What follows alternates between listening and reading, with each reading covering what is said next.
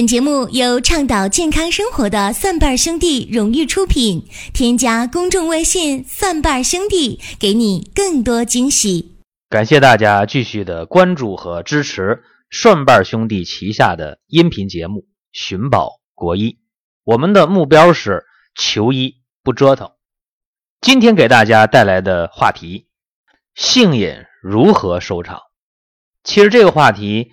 在讲之前，我也是一再的犹豫，就是这样一个话题有没有必要和大家去分享，和大家去探讨？毕竟我们是一个比较传统和保守的国家，把性瘾这一件事儿摆到台面上和大家去讲，究竟适合不适合？我也犹豫过，但是现在越来越多的人在临床当中表现出来的一系列的问题。包括在我们的病例解答环节当中，每天都有这样的事儿。你比方说，频繁的手淫、过度的自慰，或者说性生活非常的频繁，性伴侣非常多，或者是发生性行为年龄非常早，结果引发了一系列的问题。所以这就让我感觉到，如果这样一个话题不和大家讲，我反倒有点儿。觉得内疚，因为我懂得这件事儿，应该让更多人去明白，那就是性瘾必须要引起关注。那讲到这里，很多人还会困惑啊，说什么叫性瘾？我们知道食色性也，那么人生在世，性和食物，这个是很基本的需求，但是现代人对食物，我们知道。浪费的非常严重，大家一方面在喊说现在这个饮食不安全，食品的安全问题值得担忧，各种添加剂、各种不该加的物质、各种垃圾食品、各种地沟油等等等等啊。同时，大家也在大量的浪费着食物，比方说我们去外面餐馆就餐的时候，点了很多的菜，剩了很多没吃完，这个浪费是很严重的。在家里也是。做的菜多了，剩了随手倒掉了，这个浪费是非常非常严重的。所以今天人在吃饭的时候，已经对食物不满足于果腹，说我吃饱，而是要求吃的要精当，吃的要丰盛，结果造成了很多的浪费。当然，今天人不光在吃这方面有点过度过分了，今天的人对这个性的问题，应该说索取也是无度的。当然，这个不是每个人都这样啊。但是现在在社会当中，对性的过度的这种索求，应该说是应该引起关注了。这方面有一些西方的文化啊传入我们国家。自从改革开放以后，呃，西方的一些性解放啊、性自由啊这观念传进来了。特别是我们的邻居啊，岛国的爱情动作片。在我们国家的这播放量那是居高不下，所以很多时候大家这个性观念就被误导、被影响了，尤其是一些年轻人或者是一些未成年人，经常在我们的病理解答当中啊看到这样的话，就是从小就有频繁手淫的习惯，而且还有过早偷尝禁果，哎，非常早、非常小的年龄。发生了性行为了，啊，发生性关系了，结果现在怎么样？出现了早泄的，出现了阳痿的，出现了滑精遗精的，甚至有很多人现在婚后不孕不育，这往往都和过早的偷尝禁果、频繁的手淫自慰是有关系的。这个是什么？是性瘾，因为不正常的一个性行为的发生，那就是性瘾了。有人还说这个话题你给男生讲就可以了，不用给女生讲。其实现代社会我们讲追求男女平等，在性这方面也越来越男女平等。哎，很多的这女孩也在给我填病历卡的时候，呃，特别标注了说这个事儿不能让别人看见啊，你给我悄悄的回答等等啊。很多女孩也是，她的性行为发生时间非常早。并且很多女孩也有频繁自慰、手淫的这一个经历，而且很普遍，结果造成很多问题啊，造成了一些妇科的炎症啊，造成了一些呃不孕，甚至呢，很多女孩为这个事儿心里很纠结、很矛盾，哎，又有点上瘾，对这个事儿性瘾吗？跟男孩一样有性瘾，同时呢，又觉得这个事儿呢挺不好，甚至有负罪感、有心理压力。你看这个事儿今天不讲，真的不行了啊！特别是最近，呃，美国的一个 NBA 的一个球星啊，出这么一个事儿啊，呃，前两天还是呃脑死亡，呃，这回今天我听说抢救过来了，谁呀？就那个奥多姆，NBA 的一个知名球星奥多姆，在美国内华达州的妓院里边啊，狂嫖滥赌，结果怎么样？三天花了七万五千美元，合人民币多少啊？呃，将近五十万吧，三天啊，结果这三天当中，他的身体消耗是非常大的，怎么样？一下子，前两天宣布脑死亡，最近经过不断不断的抢救啊，据说是救过来了，但是我相信这个花费应该是，呃，很惊讶的，起码不能低于他三天狂欢花掉那七万五千刀，不能比那个少吧？肯定比那个多。那么这个球星可能得付出一两百万的代价啊，把命保过来了。但是命保过来了，不见得以后就能身体好，是吧？那么我们身边啊，呃，说有这个性瘾的人，其实挺多的。你看啊，我们常看到一些有犯罪的这情况啊，说一些呃强奸犯啊、猥亵的犯人啊，犯强奸、犯猥亵罪的，其实他们往往都有这个性瘾。有烟瘾，有酒瘾，有毒瘾，有网瘾，对吧？那么性瘾是什么呢？性瘾，现代西方人研究了，说百分之五十以上的性犯罪，这些人都有性瘾啊，无论是强奸的、猥亵的，还是裸露癖的，他都有性瘾。包括我们在一些名人身上也能看到这个性瘾呢，确实是非常典型的。比方说刚才我谈到这个奥多姆，他就有性瘾，还有。呃，名人啊，咱们想，呃，小甜甜波莱尼，据说也有性瘾。你看这方面男女平等了，呃，而且在名人当中，我们还知道那个美国的前总统克林顿，意大利的总理呃贝卢斯科尼，还有呃打那高尔夫球的老虎伍兹，他们都有性瘾啊。你看这个名人当中性瘾非常非常多啊。嗯，那这么讲吧，我和大家讲啊。说这个性瘾，它是有一些典型的症状和典型的呃表现的。呃，第一个阶段啊，就是最初始阶段，就是他的那个性行为还能被社会所忍受，因为他这个事儿往往在个人身上表现的比较典型，别人也不知道，社会是不知道的，社会能能接受什么呢？频繁的手淫自慰，这男女都有了。或者说他的性伴侣比较多，或者和正常的性伴侣夫妻间，他这个性生活频繁过度，就是已经超过了正常的限度了。这个是性瘾的最基本的阶段啊，第一阶段。那么性瘾如果再严重一点，到第二阶段了，这肯定就犯罪了。比方说啊，第二阶段的这个性瘾表现是什么？比方说裸露癖，比方说猥亵，比方说偷窥。这些就是第二阶段的性瘾表现了。我在前两年在美国加州的一个商场里面，我就遇到过这个暴露狂，遇到过裸露癖的人。确实，当时我很惊讶啊！我想到美国来了，很长见识，还看到裸露癖的，在超市里边，在商场里边，咔就把裤子脱了，真的非常非常的让我惊讶啊！当然有这个猥亵的。比方说，在公交车上啊，在地铁上啊，对这个异性啊侵犯，包括对一些幼童的一些猥亵。其实，在第二阶段的性瘾当中，还包括一个偷窥的行为，还有一些偷异性的内衣物，这些都属于性瘾的第二个阶段。这个我也不具体的举例子了啊。这第二阶段呢，其实就已经挺危险了，因为它已经危害到别人的安全。侵犯到别人的这种利益了，已经是犯罪。如果这性瘾要是再往下发展，那将会非常可怕，那就到了性瘾的第三个阶段了。这个阶段就已经是绝对的刑事犯罪了。这第三个阶段当中最有代表性的就是强奸了。出现了强奸，很多人他是一个性瘾的严重的表现。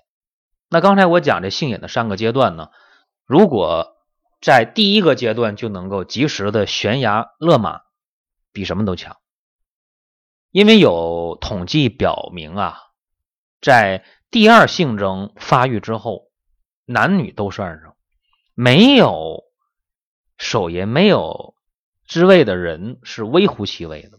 所以有这频繁手淫也好，有自慰也好，你这有轻微的性瘾行为的时候，你不必过于的自责，这个用不着。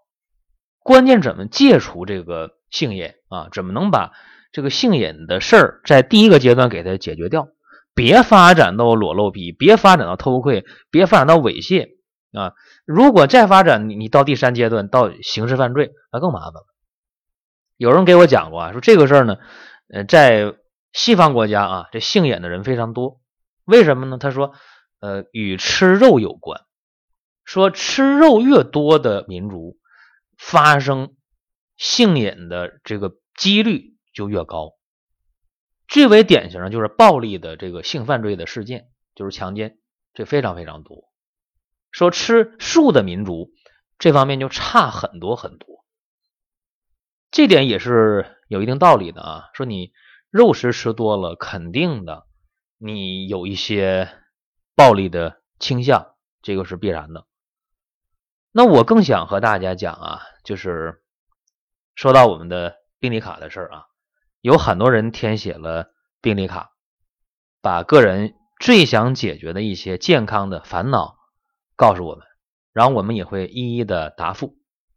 还有不少的人成功的申请了家庭医生，然后我们家庭医生团队会给这些申请成功的朋友，给他们的一家人健康把关，给他们做一些健康的帮助和指导，这个是特别好的。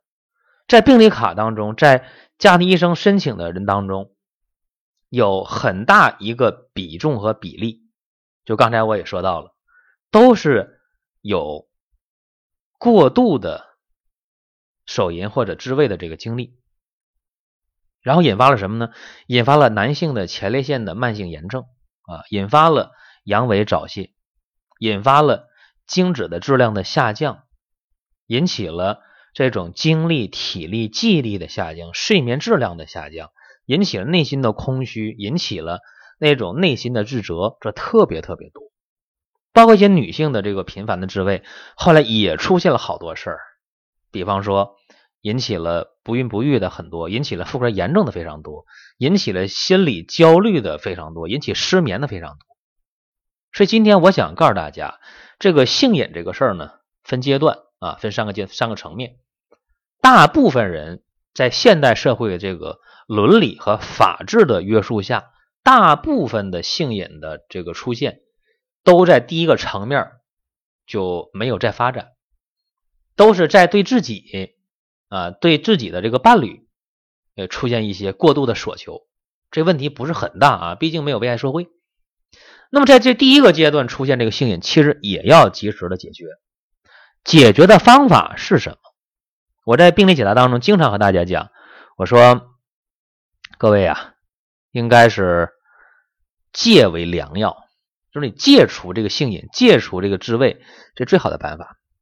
但是，呃，往往这个很难控制啊。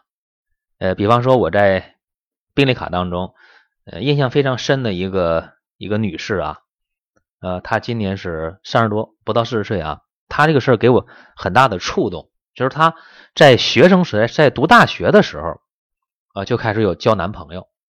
交男朋友之后呢，呃，就。过早的发生了这个两性行为，发生之后呢，他觉得这个事儿呢，哎，特别上瘾，一发不可收拾。呃，然后在大学期间换了两个男朋友，工作之后呢，呃，又换男朋友，换的特别频繁。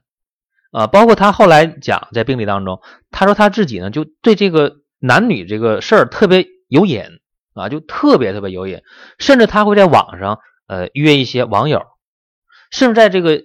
工作期间，在中午午休的时候，都在附近宾馆约一个网友啊，就到这种程度。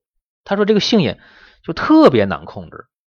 这是我印象深的一个女士啊，呃，在病历卡当中，在家庭医生申请的名单当中啊，还有一个男士，我印象非常深。这个男士呢，今年是呃快五十岁了，他这个性瘾非常非常严重。呃，他十几岁就有频繁的手淫，然后二十来岁结婚，结婚生子，一切都很呃顺理成章。但是结婚以后，他还有频繁的手淫的行为。他说他就控制不了频繁手淫啊，包括呃也搞婚外情、婚外恋，他控制不了这个事情。今年都快五十岁了，还是这样。换来的代价是什么呢？就是头发，这男士头发呀，基本上就没几根头发了，然后眼圈发黑。眼袋特别大，并且记忆力特别特别不好，而且睡眠质量差，呃，整个人呢头晕啊，整个人觉得比同人苍老非常多。但是就这个性瘾控制不住啊，除了正常的这个妻子以外，在外面还有性伴侣，然后平时还能过度的手淫。你说这个事儿，他就感觉到特别苦恼，但就控制不了。这是我接触到的病历卡当中，还有家庭医生当中接触到的事儿啊。其实大家如果细心的呃去看的话，在我们病例解答的环节当中，几乎每天都有过度手淫、频繁手淫、过度自慰的这样的病例出现。那么今天我告诉大家，想解决这个事儿啊，你光从这个心里想说我想控制、想控制，嗯，这个事儿呢挺费劲啊。因为咱们国家在清朝的时候出了一个大才子。编那个《四库全书》的那个纪晓岚，纪晓岚就是家里边一正五妇啊，一个夫人，五个妾啊。纪晓岚呢就是日遇庶女，说纪晓岚每天就是起码和这正妇的六位夫人，其中起码得有四五位每天都得发生这两性关系。所以其实这个性瘾这个事儿，你说你想把它给。呃，给彻底的戒掉，这个不是说让你没有这个性的行为，而是要一个健康的性的行为，然后把你这个性瘾的次数啊，先从多往少了减，啊，提倡健康的这个性行为，这是第一点啊。呃，第二点，我这么看的，就是必须要见招拆招吧，就是你出现性瘾之后了，他往往失控。就是你刚开始对自己，呃，对你的性伴侣过度的索求，那时间长了就要向其他人索求了，一旦发展到犯罪，这个就挺麻烦。所以怎么办呢？应该考虑啊，适当的呃应用药物。用什么药物去解决这个性瘾的事儿呢？还是我说那句啊，见招拆招。因为性瘾它造成身体的伤害，呃是非常典型的。我刚才说了。那么男女啊过度的这个性行为的话，出现那一系列的症状，我们是必须要去正视它，要解决的。比方说，我刚才谈到的，呃，阳痿啊、早泄啊、遗精啊、滑精啊，包括女性的这个梦交，在梦中哎有两性的这个交合非常频繁，做性梦啊，老百姓讲。还有因为过度的手淫以后引起的这个尿频呐、尿急呀、呃尿憋不住啊，哎，然后。身上特别虚啊，身体很虚，呃，出汗，白天出汗呢，晚上出汗呢，致汗盗汗呢，或者说睡眠质量差，失眠多梦，或者说入睡困难，或者一惊醒，或者睡醒了特别不解乏，睡觉醒了跟没睡一样，特别累啊，然后头还晕，记忆力下降，呃，包括头发花白的比较早一些，或者脱发比较严重的，或者心慌气短、胸闷的。然后特别怕凉、怕冷的等等啊，嗯，或者因为过度的这个性行为啊导致的一个后果就是呃不孕不育等等啊，这些事情其实需要解决。那怎么解决呢？除了提倡健康性行为之外啊，用药，在中医的众多的方剂当中啊，有一个。桂枝龙骨牡蛎汤，就这个方子啊，就特别好。这个方子是医圣张仲景针对于呃失精家，因为你过度的性行为，你性瘾非常强的话，一定会导致你的肾精丢的非常多，对吧？呃，男性的这个精子啊、精液的丢失，女性的呃这种呃体内阴精的丢失都非常严重。那么针对这个诗经家张仲景老先生，他创立的桂枝龙骨牡蛎汤就特别好啊，对刚才我说那么多、那么多、那么症状都有效。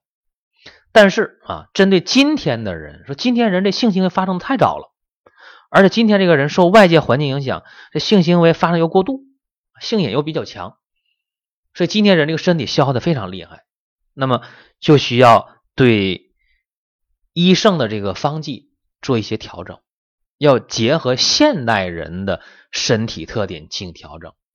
所以啊，我们家庭医生团队结合上医圣张仲景的方剂。